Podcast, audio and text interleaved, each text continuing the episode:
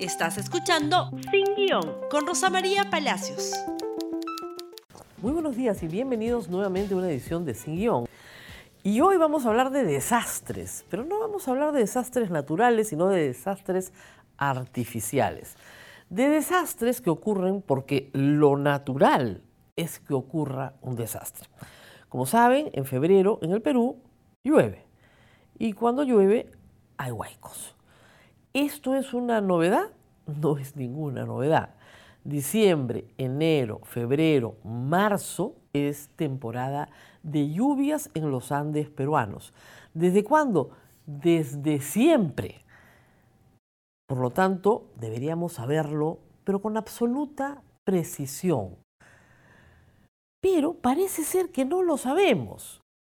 A más lluvia, a más lluvia, más capacidad de una quebrada seca de acumular lodo y piedras con agua y hacer que esto baje a dónde? Hacia la costa, hacia la vertiente que tenga la quebrada.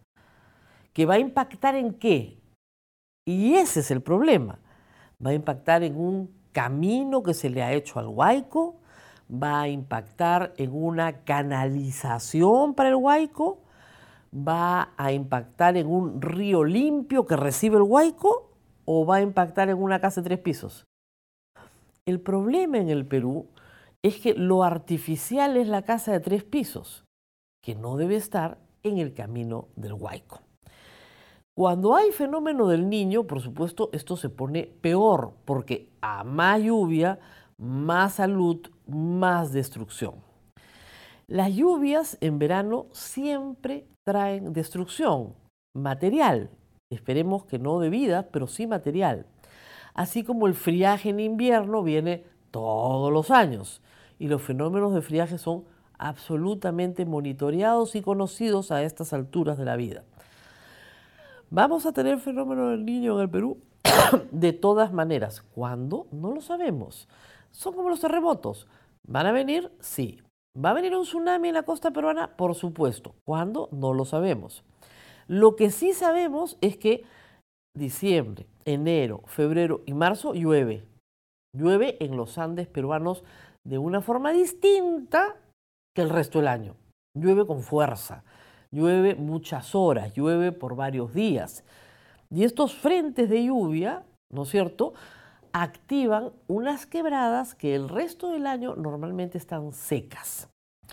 Si usted se ha mudado a vivir a un lugar que se llama Río Seco, La Quebrada, El Huayco, El Pedregal, debería ponerse a pensar si por ahí no ha pasado el agua antes, porque lo más probable es que el toponimio corresponda a algo que recuerda a la población que sucedió ahí.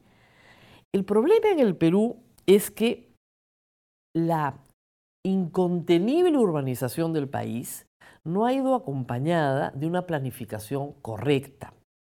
Hace 50 años probablemente los daños a la propiedad que hoy vemos no existían porque las zonas por donde bajaba el agua no estaban pobladas. Básicamente se perdían campos de cultivo. Hoy se pierde infraestructura privada y pública, que es lo más lamentable. La ingeniería tiene respuestas para todo, pero no se puede improvisar. ¿Quiénes son los culpables de estos desastres artificiales? Nosotros, en primer término, las personas que habitamos este país, los pobladores, que colocamos la vivienda en lugares donde no debería estar. Nunca Luego las autoridades, y ahí acá viene una cadena de culpables donde por supuesto nadie termina siendo culpable. Las autoridades por permitirlo, y no solamente por permitirlo, por alentarlo. Y alcaldes absolutamente populistas e inescrupulosos, ya sean distritales o provinciales, han alentado invasiones, han repartido títulos de posesión y hasta de propiedad en zonas que no deberían estar habitadas en Lima y en el resto del país. Y lo saben perfectamente. Es que no es que no lo sepan, lo saben bastante bien. Pero claro, nos vamos por lo más fácil. Y lo más fácil es repartir una tierra para que la gente se asiente ahí, a pesar de que esté en una zona peligrosa. es que no sabíamos. Efectivamente, hace 20, 30 o 40 años usted probablemente no sabía. Hoy sí sabe, porque todas las ciudades del Perú tienen mapa de riesgo. Es cuestión de ir a su municipalidad o ir a INDECI y pedir cuál es el mapa de riesgo. Para las poblaciones costeras, la Marina Hidrografía tiene todas las zonas de inundación mapeadas, sabe perfectamente cuáles son los mapas de inundación de la costa peruana, pero a la perfección, ¿ah? no hay discusión. Todas las quebradas que se pueden activar en el Perú están perfectamente mapeadas cuando caen sobre ciudades y las zonas de riesgo de las ciudades están mapeadas, tanto para terremotos y tsunamis como para huaicos y otras activaciones de quebradas, etc. No es novedad y además esta información está a disposición de los alcaldes, de todas las autoridades y de todo el Estado peruano. Es cuestión de conocerla. Entonces, de nuevo, no es que la naturaleza nos haga daño, es que los seres humanos nos hacemos daño. En Arequipa hemos visto cómo una casa se construye sobre una torrentera.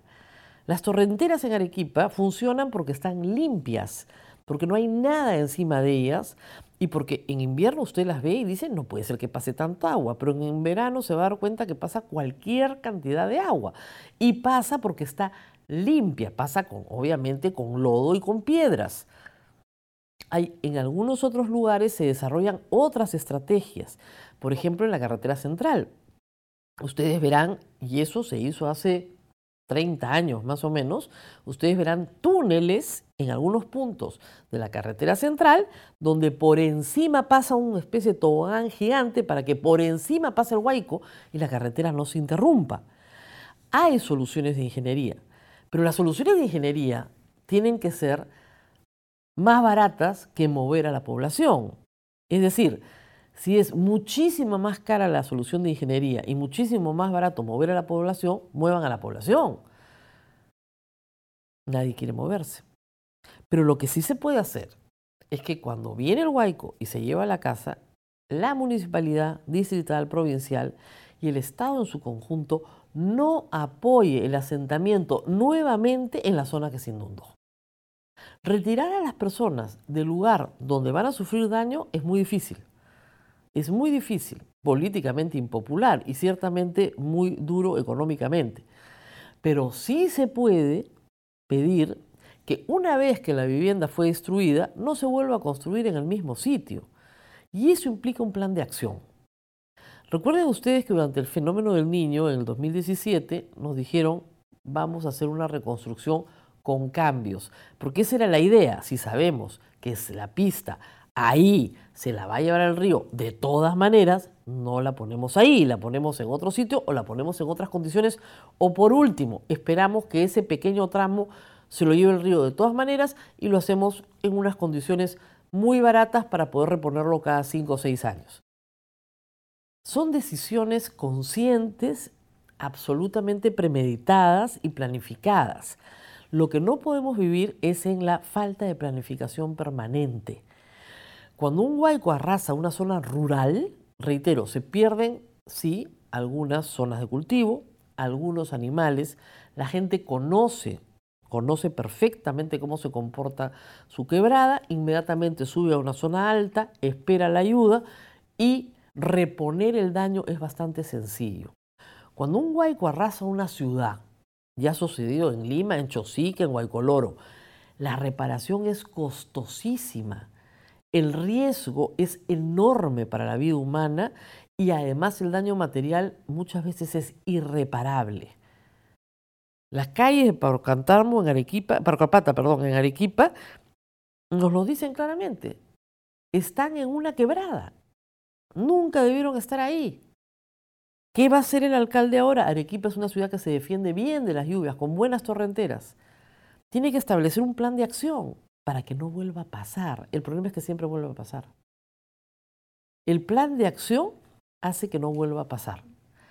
No estamos preparados y reitero, estos desastres no son naturales, son artificiales, son creación humana. No tendríamos pérdidas materiales ni de vida si tuviéramos una adecuada planificación de las ciudades. La información existe y estos fenómenos van a volver a pasar. Y tal vez con el cambio climático llueva más y con más frecuencia.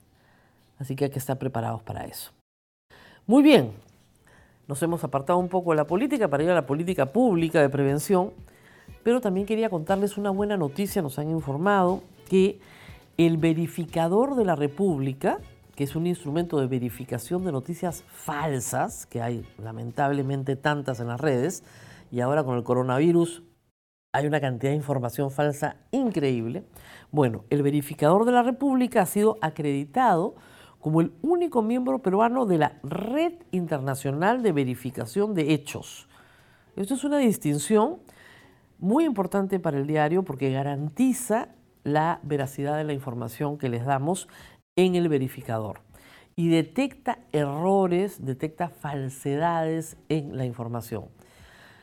En un mundo lleno de noticias falsas en Internet, esta es una herramienta útil.